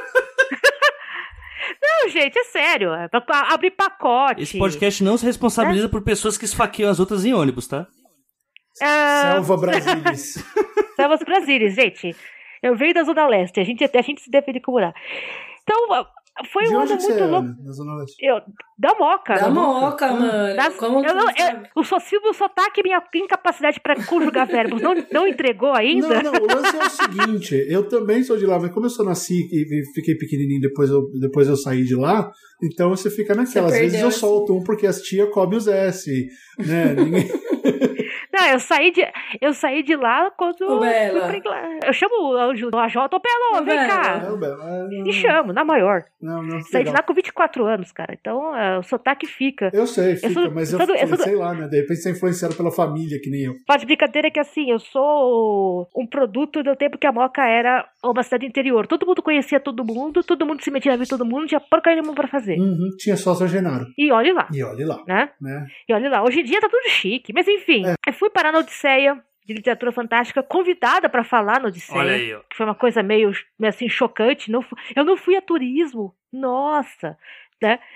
As pessoas estão lá pra me ouvir falar. E eu falo assim, meu Deus, e se eu falar besteira? E se eu falar muita Pode besteira? crer, pode crer. Né? Porque é, você tem um nível de, ok, eu vou falar besteira. Sou eu. Eu né? neguei Mas- minha mesa da Odisseia por causa disso, que o impostor bateu forte. Cara, você sabe que eu entrei, na, eu entrei na mesa da Odisseia pra falar de fantasia, eu acabei falando sobre vida de editora. Eu olhava pra você, eu tava na mesa, dividindo a mesa com, com o Thiago Tizou e falei, cara, é- eu não tô nesse nível, né? Como assim? Eu não tenho roupa pra essa mesa. né? Eu fiz o vestido que eu tava na, que eu vi o amigo vestir. Mas eu não tenho roupa, eu tenho. Eu vou fazer a droga da roupa. Eu vou, me, eu vou meter as caras. Esse ano foi o ano em que eu, eu passei fita crepe no botão do foda-se, literalmente. Ah, é. Então eu sou escritora. Então eu sou editora. Então tá bom. As pessoas vão olhar pra minha cara, nem que eu tenha que pendurar uma melancia no pescoço. Não, isso é meio que uma conquista mesmo, porque é um tabu você falar, eu sou isso né? Tipo, eu sou escritor, eu sou editor, né? Sem ter vergonha Exato. de si mesmo. Ainda por cima, quando não sei como são para os homens, mas para as mulheres é, é, duas vezes mais complexo, porque as pessoas olham para você e falam: "Ah, que gracinha!" as pessoas eu, tipo, às vezes olham para mim com dó. É, mas no meu caso é que gracinha. E eu, tipo, que gracinha, o diabo, né? Eu tenho 38 anos, né? Tenho, eu peso quase 100 quilos, eu não sou gracinha de ninguém né? Após sete livros editados na editora, após três noveletas todo Diaba 4, né? Eu, eu, eu, passei esse ano, foi o ano que falei assim: vocês vão me levar a sério, nem que seja na marra. Justo. né? Então, isso foi muito marcado para mim pra, pela, pela minha participação no Odisseia, porque eu faço vestidos. E faço vestidos com moldes anos 40, 50. Eu não sou nenhuma pessoa magrinha. Uhum. Ok, vou convidada para sentar pra você falar na mesa. Tá bom, então eu fui com um vestido de bolinhas o cabelo desse tamanho e eu sentei na ah, mesa. Foi maravilhosa. A me... Sentei à mesa e falei assim: olha, eu estou falando sério, vocês estão olhando para mim e dane-se se vocês estão achando esquisito. Pois é, pois é. E, e é, é muito difícil esse processo de aceitação de que, ok, é isso que eu faço da vida, sim. Ainda mais quando o mercado é um mercado muito pequeno e você passa pela eterna discussão de que livro eletrônico não é livro e pirataria é válido e não sei o quê. E sua editora gente, gente... é disso, né? Exato. Eu tenho que ficar defendendo o tempo todo o fato de que eu trabalho com uma editora eletrônica, né? E as pessoas perguntando para quando são os livrinhos de verdade. Que não, perguntam direto, as perguntam direto. E os livros de verdade quando vêm? Os livros de verdade, como assim? Eu posso de atestar que isso é real. Sim, né? sim, total. É, é, eu resolvi ter auto, autoestima do, do, do maluco que mandou e-mail um e-mail quilométrico pro Damas, aliás, pro AJ. Ai. Ele mandou um e-mail quilométrico pro AJ, dizendo que as mocinhas, as meninas que participam, foram convidadas para o programa falando mal do Dan Brown, onde é que já se viu? Elas fazem melhor. E a minha, a Clara, minha sócia, estava furiosa e mandou uma resposta assim: primeiro, o programa é meu, né? Falo do que eu quiser e depois, menina, porra, meu. Eu quero ter essa autoestima, então eu falei, ok, então eu vou ter essa autoestima. Que é um Pronto. grande detalhe, né? Que assim, uh, eu devia ter falado isso quando eu falei sobre o Damas e tal, que é. para mim foi meio louco, assim, ver como. É, no 30 Minutos eu já tinha ouvido falar nisso quando o pessoal manda muito e-mail para reclamar da Cecília e tal. Mas eu acho muito louco quando eu, a Ana e a Clara estamos, é, assim, na mesma opinião, estamos na mesma linha, e aí chega o um e-mail reclamando das duas. Pra eu mudar isso dela, sabe? Tipo, por que, que você não. Uh, sei lá, tipo, cuide dessas meninas, segure a língua delas e, tipo, eu estou falando a mesma coisa sobre. É que você é o homem da relação, Anja. eu posso ter minha opinião, saca? E elas não. E aí quando você vê isso rolando, é uma coisa louca, que você fica, caraca, tá, não é frescura, não é, é realmente rola isso, sabe? É, é, uma, é um choque Exato. de realidade muito louco. Quando você escreve fantasia e a mulher, as pessoas acham fofo. Tem nada de fofo dos textos. Né? As pessoas já entram no automático que é literatura de mulherzinha. pois é. E você, é. esse foi o ano que eu tive que falar: não, eu escrevo outras coisas, eu escrevo, eu escrevo ficção de mulherzinha, assim. Se você não é macho o suficiente para conseguir me encarar, quer ver? então, eu tive que entrar nessas, porque né, a gente tá num, num mindset muito louco, né, da, acho que a, do governo para baixo, né, de que você tem que provar que você é macho. Ah, é? Então vamos ver. então chega nessa. Acho que essa é uma resposta também à, à loucura que foi 2019. Sim, sim. Né? É, é que eles, eles, acho que eles estão tentando demarcar território e acho que só permite que a gente também demarque. De chegar é. e vamos bater com o nosso lado. Porque com certeza. Se eles podem bater, então vamos bater de volta, cara. Com certeza. chega, acabou, né? Exato. Que, se é. a gente não der a porrada com a mesma força, não no mesmo nível, uh, a gente não ganha briga. E acho que tem que ir pra cima mesmo. As regras básicas de convivência. Criança pequena, se te dá o telefone de plástico, você atende. O cachorro veio abanando o rabo, você faz, você faz gracinha. A senhorinha deu bom dia, você dá bom dia de Exato. volta. O nazista falou besteira, você dá um soco na cara dele. né? Devia ter acrescentado isso lá no tweet. Faltou isso no tweet já. É, É- é- Essas as regras básicas de convivência. É verdade. Certo? convivência humana.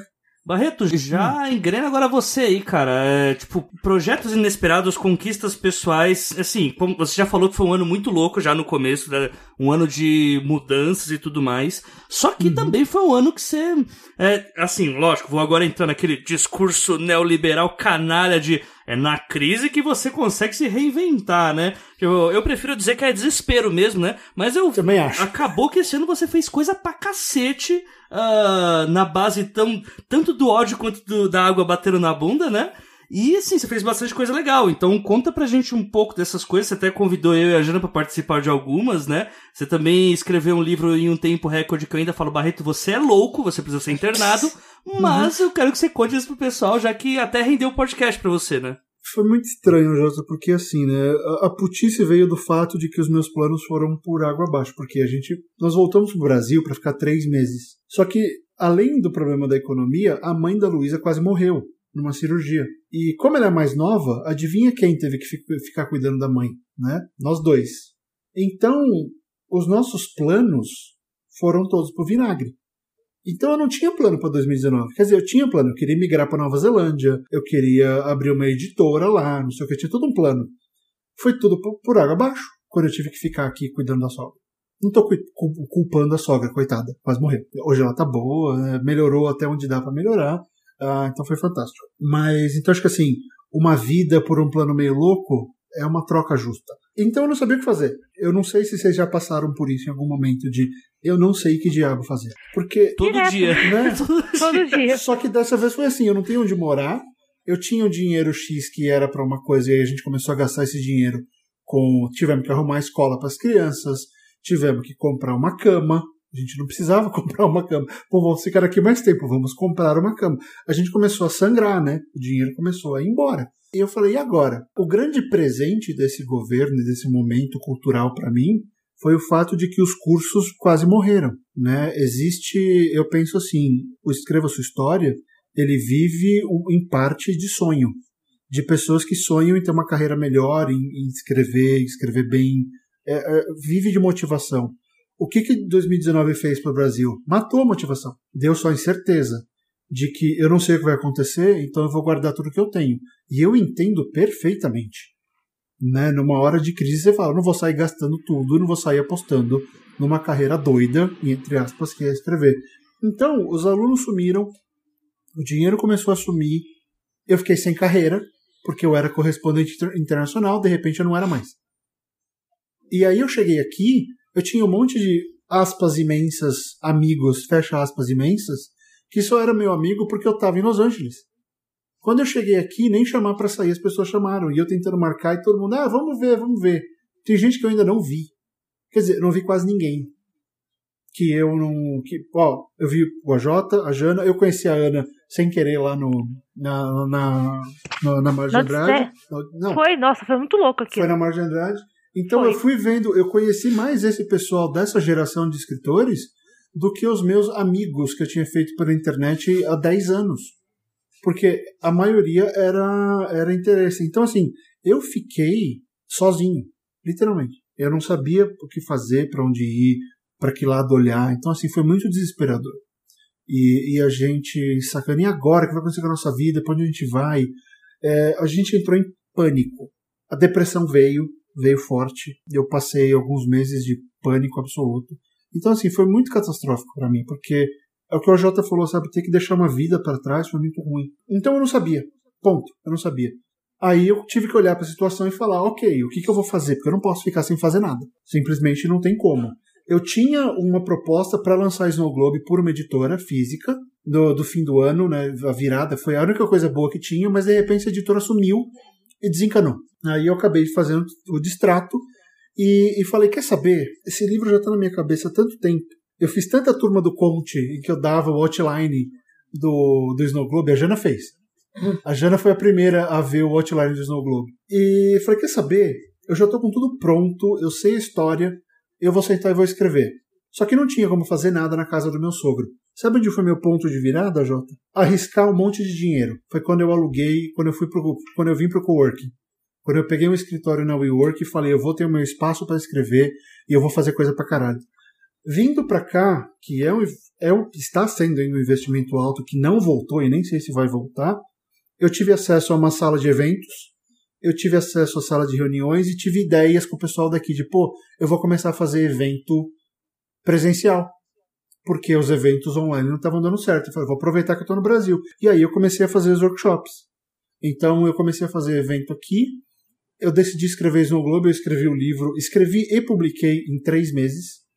Vai, três meses de escrita e três meses e meio de edição. A gente teve mais duas semanas de edição, eu e a Soraya. Então foi uma coisa louca porque eu queria testar o mundo dos livros de mentira, Ana, para ver como é que dava certo. Ai, que raiva que eu tenho dessa frase. Né, para ver se dava certo, como é que ia ser o, o desempenho, como, até como é que eu tava. Eu fiquei 10 anos longe, há 6 anos sem publicar nada. Eu tava meio assim, e aí, vai rolar, não vai rolar? E eu fiz. Então, assim, mas eu escrevi, coloquei, eu voltei a fazer o Gente que Escreve, que era o meu podcast, mas voltei sozinho, porque o Rob Gordon também sumiu decidiu ser pai e, e nunca mais deu bola pro programa. É, então, assim, foi muita, foi uma coisa de redescoberta, de infelizmente descobrir um pouco contra esse papo todo, mas foi descobrir um pouco de tudo que eu podia fazer sozinho. O que eu podia voltar a fazer sozinho. Porque não tem como eu falar, Jana, vamos fazer um podcast? Não dá, tá morta. A Jota, vamos fazer mais uma coisa que não vai dar dinheiro? Não posso. A Jota tem que focar no que ele tem que fazer. Então, se é pra fazer um monte de coisa que não vai dar dinheiro, eu faço sozinho. Uh, então foi meio que nessa. Eu fui descobrindo o que eu podia voltar a fazer, coisas de baixo custo, coisas que me dessem prazer e que pudessem ajudar a pagar a conta, porque agora eu tenho dois filhos na escola. E a escola no Brasil é muito cara. Epa, e como? Sabe? Quantos anos tem teus filhos? A minha sabe? tem 13 e a Ariel tem 13 e o Eric tem 4. Só que a Ariel tava na escola pública lá, né? Mas assim, eu ainda tô sofrendo desse, desse isolamento da mudança. E isso para mim tá sendo bom porque eu tô me redescobrindo mas é ruim porque eu queria fazer mais e é um saco fazer as coisas sozinho, né? Mas aí eu fiz um, um financiamento coletivo também que está indo ok, mas eu acho que a grande, o grande sucesso desse ano foi descobrir que eu podia fazer eventos ao vivo, descobrir que o pessoal está afim. Agora eu já soltei até a programação do, do primeiro semestre, vão ser seis eventos ao vivo. E, e escrever no Globe, né? Eu tirei um livro que tava me que tinha virado, eu tinha desistido, depois eu voltei. Eu fui lá e fiz, agora eu tenho e estou concorrendo ao prêmio da Amazon, o prêmio Kindle. Se eu tiver chance, talvez eu possa. Eu acho que tá, a Soraya disse que eu consigo chegar na final. Vamos torcer para que a Soraya esteja certa. A Soraya é, a, aliás, pausa para dizer que a Soraya é uma das salvadoras da pátria em 2019. Né? É. Snow Globe só saiu por causa dela. A Dami Blush tem, muita, tem uma dívida, literalmente, uma dívida com ela, porque não fosse a paciência dela para botar os livros na, na banca, não saía. E a gente tá por cima tem as piadas que ela coloca nas, na, nos comentários que até hoje eu, eu tenho um pouco de vontade de esganá-la cada vez que eu vejo. Tira a pausa. Barreto, perspectivas para 2020, né? Baseado em como que tá a situação agora. Eu acho que a gente a gente não bate bem para querer trabalhar com escrita, essa é a verdade. para ser escritor, para ser editor, para ficar fazendo tudo isso. Você vê, tudo, tudo que a Jana faz é, é doideira. A gente faz tudo isso porque a gente gosta, mas aí você vai ver no fim do mês o que, o que dá dinheiro é tradução. Né? Não é aquilo que a gente está fazendo. Então acho que todo mundo acaba passando por esse momento de, de se decidir. Uh, conheço muitas pessoas que escreviam super bem que desistiram de escrever. Sei quem aí uh, conheceu a, ou conhece a Marta Argel, que adorava o que ela fazia. Ela parou, porque simplesmente a coisa não, não andava. Então eu acho que é importante, isso não, não quer dizer que você tenha falhado ou nada, mas acho que é importante botar a mão na consciência e falar, ok, eu tenho mesmo que fazer isso. Eu tenho como fazer isso porque o resultado não vem rápido. Né? Então acho que eu estou passando por essa reavaliação de vida, porque não importa nada ter sido publicado pela lei, o caralho, eles não pagaram, né? Então não adiantou nada. Eita, denúncia! Eita, denúncia! não, sempre denuncio. É, aquilo, sempre denunciei. Aquilo, aquilo é um monte de picareta. Não, faz, faz três anos que eles não pagam um centavo. Eu esgotei a minha primeira tiragem. Aí eles foram e colocaram o meu livro no, no um livro, que é a impressão sobre demanda, sem contrato. Sabe? esse mercado é uma zona. É uma zona. Então, assim, você sabe, vai ter sofrimento no meio do caminho. Você tem que aceitar, olha, isso vai fazer parte da minha vida, eu estou disposto a isso. Ou não, não é só reclamação pela reclamação, é, é ver a validade dela. Então, acho que eu estou passando por esse, por esse momento de compreensão do que eu tenho que fazer, se eu tenho que, de repente, voltar para o emprego, porque eu estou sendo escritor full-time, só que eu não estou tendo retorno full-time. Então, para mim, está muito complicada essa, essa, essa relação. E é aquele negócio que a Ana falou atrás. Eu acho que o problema, de repente, sou eu. E se eu sou o problema, então como é que eu resolvo? Tem como resolver? Eu resolvo. Não tem? De repente, tem que pensar em outra coisa. Então, por enquanto, a minha perspectiva 2000, 2020 é, é acreditar no Escreva Sua História, é acreditar em passar para frente uh, o conteúdo que eu tenho, uh, tudo que eu já aprendi durante esses 26, 27 anos de carreira como jornalista de entretenimento. Eu já falei com muita gente do, do meio, eu já escutei histórias muito legais e eu gosto de passar isso para frente, sei lá. É um tesão ver que a Jana está aí com essa carreira fantástica e não que seja por minha causa, mas pô, ela começou ali comigo, ver a Paola ganhando um monte de prêmio, foi um orgulho ter votado para Paloma, para Paola. Foi um orgulho ter votado para Paola no, no, no LeBlanc. Eu fui um dos jurados, foi uma tesão falar, ah, vou votar para porque o livro está muito legal e o livro merece tudo que ele que ele teve. Então, assim, será que eu sou um professor melhor do que escritor? Talvez. Talvez. E tá é, tudo bem, né? problema. Tá tudo bem. Eu, eu gosto de ensinar. Eu gosto de, de passar esse conhecimento e, e de ver as pessoas felizes nas minhas aulas ao vivo, quando elas estão fazendo exercício e percebendo que elas estão escrevendo melhor depois de duas coisas que eu falei. Porra, é do caralho. Né? É, é fantástico isso. Então a perspectiva agora é, é escrever o meu primeiro livro em inglês. Se eu passar no, no mestrado, aí eu vou fazer lá, né? Então vão ser três anos de mestrado. E aí eu, eu vou fazer por lá, mas não é ficção científica, é ficção-ficção. A Jana, inclusive, que está quieta duas horas. eu tô aqui. Leu, a Jana leu. Li. Então, assim, a perspectiva é terminar. Eu estou escrevendo um livro há três anos já, com uma coautora. A gente foi sacaneado pela Faro Editorial, os caras disseram que iam publicar o nosso livro. Aí eles roubaram a temática e passaram para outro autor e publicaram o livro na, na Bienal do Rio. É, então, assim, essas coisas acontecem. Então a gente quer terminar esse livro agora e ver se a gente publica para uma editora grande, que é um livro jornalístico de investigação e fatos, uh, fatos reais. E eu, e eu quero ver se eu escrevo mais um, mais um romance para o segundo semestre publicar em e-book também. Então, assim, eu quero ver se eu consigo escrever dois ou três livros esse ano e, e dar os meus cursos. Eu acho que fazer a plataforma crescer é o meu jeito de permitir que uma nova geração tenha acesso a esse material sem ter que depender do YouTube. Eu estou baixando o preço, eu estou readaptando tudo para conseguir sustentar a minha família e, e, trabalhar. Né? Então, não sei o que vai acontecer, não, não dá para imaginar. A perspectiva do Brasil está muito insana ainda com dinheiro eu sei o que eu vou fazer, eu não sei o que as pessoas vão fazer, então eu vou fazer isso.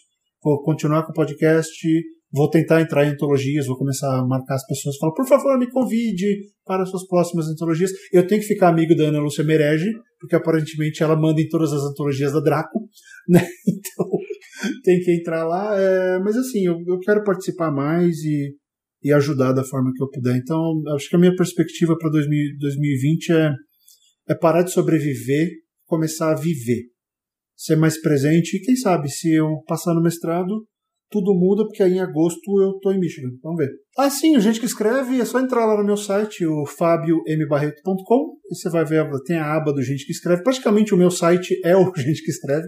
Então, e a gente tá no Spotify também, tá no Castbox, então é só procurar aí pelo. Estamos com 64 episódios e eu fiz uma espécie de crônica do, do Snow Globe desde o comecinho, quando eu comecei a escrever até a publicação. Então, tem a gente fala da capa, fala do processo de edição, tem uma, tem uma jornada bem bacana ali para você ver como é que se faz um livro em três meses de modo retardado.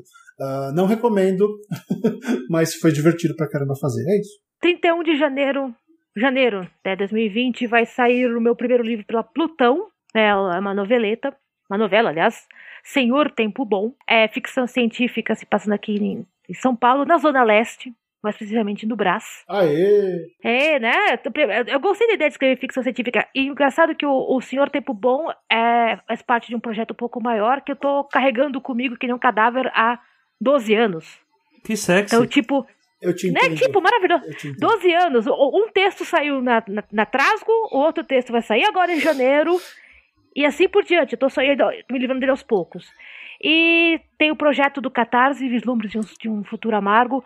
A prequel do meu texto no Vislum- Vislumbres de um Futuro Amargo vai sair na Faísca na última semana, Ih, né? É, Jana, você, só porque meu título é mais comprido, vocês colocaram meu texto na última Não fui eu, semana. foi a Fer Castro né? que fez essa ordem aí, ó. Denúncia! Aqui tem denúncia. Regulamentos da Colônia Espacial Agrícola Berta Lutz com os comentários de Antônio Silva, Colônia Espacial. Esse é o texto da Faísca. Peraí, a o Faísca, o texto- título é maior que o texto. Que quase Exatamente! ganhei, eu ganhei por essa, não tinha ideia do título, coloquei o maior título que tinha. Ah, e aí o texto do Vislumbres é a história do Antônio nessa colônia, que é Antônio do outro continente. Por favor, joguem dinheiro no texto do Catarse. Vai ter edição física, tem edição online, é ricamente ilustrado, o projeto está maravilhoso, joguem grana, catarse.me barra vislumbres. E de textos. Ah, e em fevereiro de 2020 saiu, vai tradução minha na Translunar Loungers Express, que é uma revista norte-americana. E eu tô contentíssima com isso. Vai sair pra Fagaf em algum momento em 2020 Isso. né? Ah, uma, uma história de fantasia, futebol, Copa do Mundo, Ga- Garrincha Pelé e. Monstros Marinhos. Faz sentido quando vocês forem ler. Bacana. No mais, é isso. Leiam ou ouçam o podcast Pergunte às Damas. Deixem as, os, os- as pessoas fulas da vida ouvindo as nossas tretas. E me sigam, anamartino.com, Ana com dois N's. Lá tem Twitter, Facebook, que eu não uso. Link para newsletter. Newsletter semanal de dicas para escrever quando você tem chefes, criança, louça para lavar, roupa para pendurar, essas coisas todas.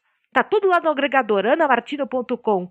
E me chame para chame para também, me chame para antologias, me chame para churrascos, eventos, eh, batizados, casamentos. Eu, sou, eu me comporto direitinho, juro. É isso, fechou. Tá, eu vou tentar ser breve também. Pra mim, perspectivas de 2019, eh, de, aliás, perspectivas pra 2020, espero que seja um ano com mais eventos literários.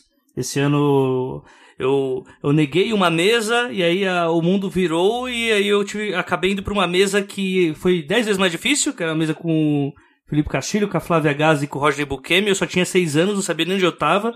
E aí no final foi tipo aquele feito montanha-russa, que você termina e quer, de, quer ir de novo, né?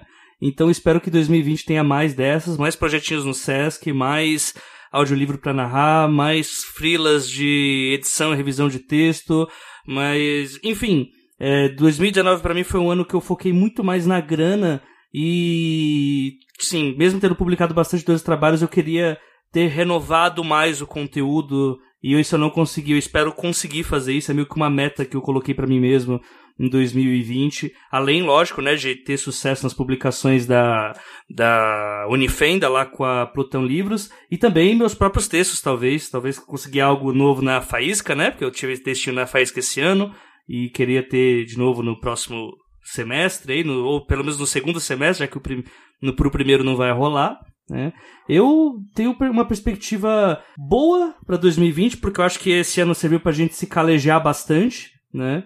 É, e apesar de todos os poréns que houve em 2019, eu acho que o grande foco é, para quem quer pelo menos se manter aí no ambiente literário, é fazer amizades, ter pessoas que vão estar com você é, ajudando e não só uma ajuda é, concreta e direta para aquele momento, mas uma ajuda psicológica e recorrente né? Porque uh, escritor é. Ser escritor é uma função que ela exige, meio, ao meu ver, uh, feedbacks constantes, exige que você não se sinta sozinho, apesar de ser uma atividade que boa parte você faz sozinho.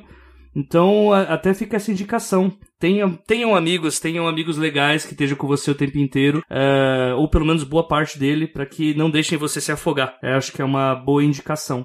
E escutem o 12 Trabalhos do Escritor. Esse podcast aqui ele vai estar em todos os feeds.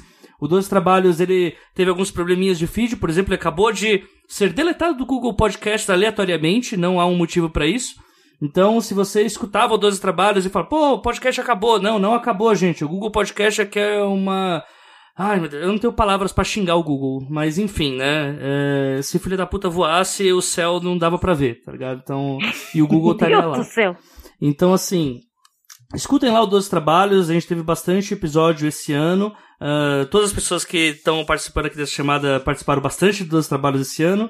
E eu convido vocês a participar lá. No Pergunte às Damas está no mesmo feed. E fica esse convite porque ano que vem vai ter bem mais coisas, né? E vão ter bem mais coisas e principalmente ajuda a gente no financiamento coletivo porque é isso que está ajudando a pagar as contas e a trazer um conteúdo melhor. É isso. Jana, passa a bola para você. Bom, vamos lá. Perspectivas para 2020. Espero continuar com traduções e novas aventuras aí no mundo da tradução. Na verdade, já tem umas coisinhas engatilhadas. Ela espera não É. morrer de estafa, né? Porque É, tomara que não, exatamente. É, a Mafagafa vai sair, então acompanhem a revista, porque agora vocês vão poder ver os resultados desse mês, desse ano, né, de trabalho agora, é, lá na, sendo publicados mesmo. É, curta ficção, temos muitos planos legais aí, mas a ideia é continuar fazendo o conteúdo normal e, que nem eu falei, né, tem coisas novas aí que a gente vai, que, é, que aconteçam em 2020, então stay tuned. É, e eu quero, enfim, escrever um livro nesse ano. Será Agora que vai, vai, ter Jana? que sair. Será que vai? Não, vai ter que sair, porque vou tomar algumas decisões aí estratégicas na minha vida, já tomei, né? E vou botar em plano no ano que vem. Ó, o vai recorde ser são isso. três meses, tá? Você tem que bater. É, é, não, não, não, não. Também não tô, não tô Ave com Maria. essa, com essa empolgação toda, mas não precisa. É, mas é isso, sem muito, muito, muitas inovações malucas. É, tudo, as, todos esses meus projetos e meu- minhas coisas todas estão em janabianchi.com.br, como disse a Ana, né, meu agregador aí. Então tem lá link para o Corta Ficção, para Mafagafo, é, tem meu contato para quem quiser me mandar frilas, mande frilas. E eu também nas redes aí tô como Jana P. Bianchi. E é isso, não sem muito, sem muita firula. Isso aí, isso aí. E eu acho que é isso então, né, gente? Acho que dá pra gente é encerrar. Foi uma boa retrospectiva relâmpago aí, né? Já que se a gente fosse traçar o ano inteiro, a gente ia ter um podcast de umas 3, 4 horas e ia faltar, porque a gente não deu. Tipo, eu queria que desse pra chamar também a, a ou a Gui ou a Tassi, chamar também a Paola e o Lee, chamar gente de outros podcasts, mas enfim, seria um caos e poucos podcasts de 6 horas duram e a gente escreve e não tem tempo pra fazer isso, né? Ah, gente, a gente, a gente grava os próximos churrascos e manda os melhores momentos. Eita, olha aí, ó. Olha aí. Olha aí. Ei, já imaginou, cara? Participações do Tampinha, do Luiz Mauro, Nossa, da, da Pipoca. A A. Ariel, a Ariel já participou, a Ariel já participou de muito Rapadura Cast. Olha aí. Ariel. Chorando, inclusive. Não, ela brotava e começava a falar. Vai, tem que comer. Não, o, o Lucas fica plantado na porta e, mãe, é, eu quero dormir, vocês vão ca- catagarela? E Já vai, já vai, já É, vai. é, Eric bom, que a criança participava chorando, dormir. né, Barreto? É meu tipo de criança. Quem chorava Ah, era eu. gente, Ah, a vida tem dessas coisas, gente. Enfim, gente, é isso. Eu acho que dá pra gente finalizar aqui. Um abraço pra todo mundo e acho que, bem, é o último 12 trabalhos do ano. Esse podcast vai ser lançado no. Espero que no mesmo dia em todos os feeds. Então, se você não segue algum dos podcasts, se você não acompanha o trabalho deles, ah, fica essa dica pra vocês. Vai estar no. Provavelmente vai estar em todos os links. E se você também tem seu podcast de literatura e quer também entrosar com a gente, bora trocar ideia, mandem mensagens, porque o importante é a gente fazer um, um grupo aí de escrita, um grupo, uma, um grupo de brasileiros que escrevem cada vez mais unido e mais amplo. Né? Acho que eu falo por todo mundo quando eu digo isso, porque o segredo é se unir todo mundo e ser feliz. Então acho que dá pra gente dar um tchau todo mundo juntinho, certo, gente? Tchau! Então, Feliz tchau! Novo, boa Páscoa! Boa, Feliz Dia boa das novo. Bruxas. E depois do dia primeiro a gente se vê. Beijo!